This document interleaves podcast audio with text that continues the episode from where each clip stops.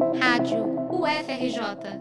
Informação e conhecimento, conhecimento, conhecimento.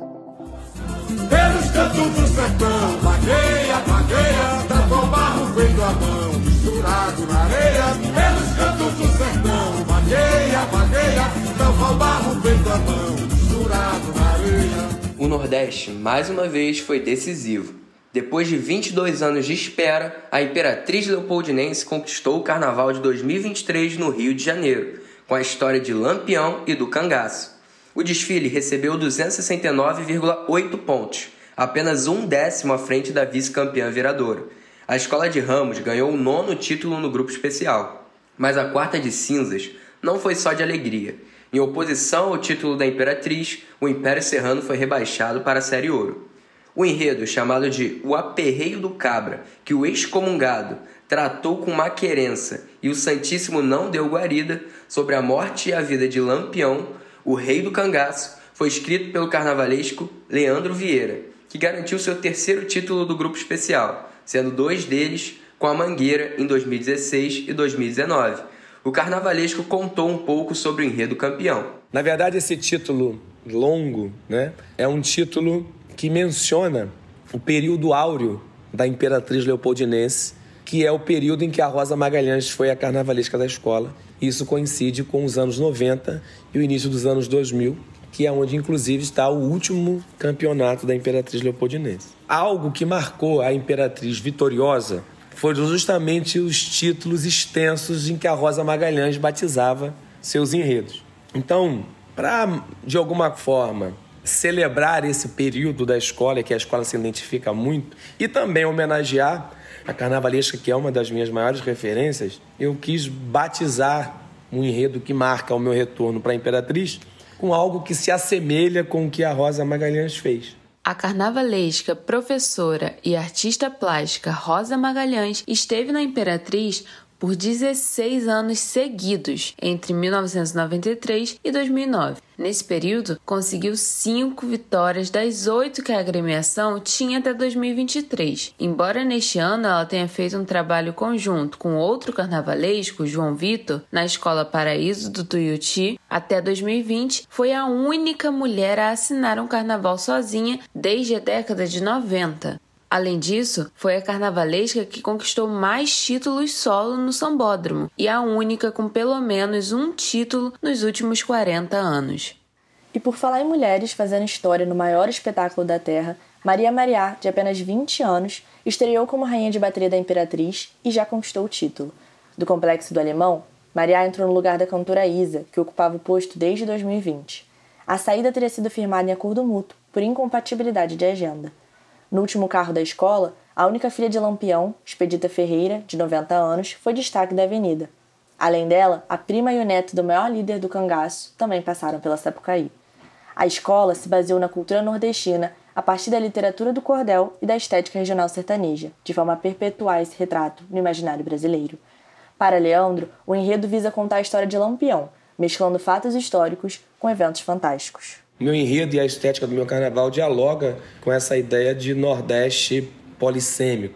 A ideia é realmente mostrar um Brasil que fala outras línguas, né? Mas não com a intenção de divertir. Aliás, uma das minhas preocupações, e acho que o samba cumpre esse papel bem, é não apresentar uma caricatura do Nordeste. E guarda uma erudição nordestina bem bonita apesar de se preocupar em não fazer uma espécie de caricatura do povo nordestino, que muitas vezes é retratado na cultura popular com um aspecto cômico, Leandro buscou um desfile bem-humorado em que o divertimento não tem a ver com esse estereótipo de povo engraçado. O carnavalesco destaca que a ideia dele foi trazer o lúdico à avenida. Ele descreve como a imaginação pode ser instigada de várias formas, revelando como quis explorá-las no enredo. Através da produção, através da apresentação de imagens que possibilitem o contato com o lúdico, né?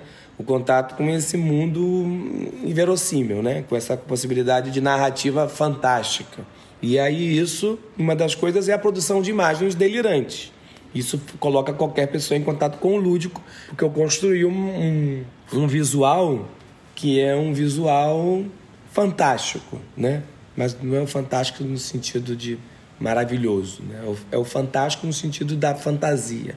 E isso é uma das possibilidades de divertimento. Segundo, que um desfile de uma escola de samba, nas diferentes camadas em que um desfile de escola de samba se apresenta, ele já é por si só um contato com a diversão, né? com o prazer.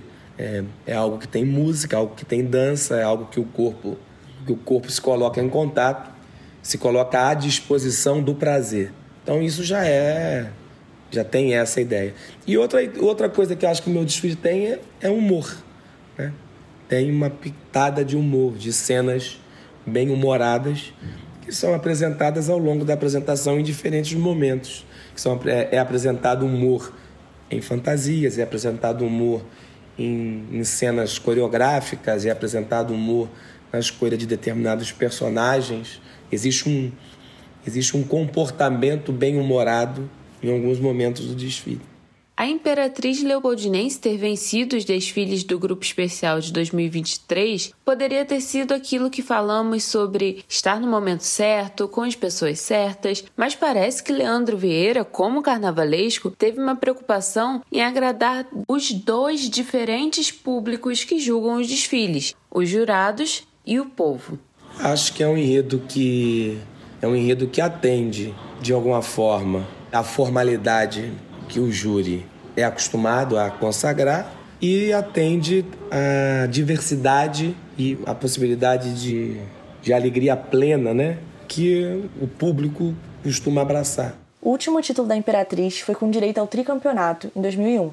Depois disso, a escola, que era o destaque da época, acabou perdendo protagonismo. Sua melhor colocação na última década foi um quarto lugar em 2013.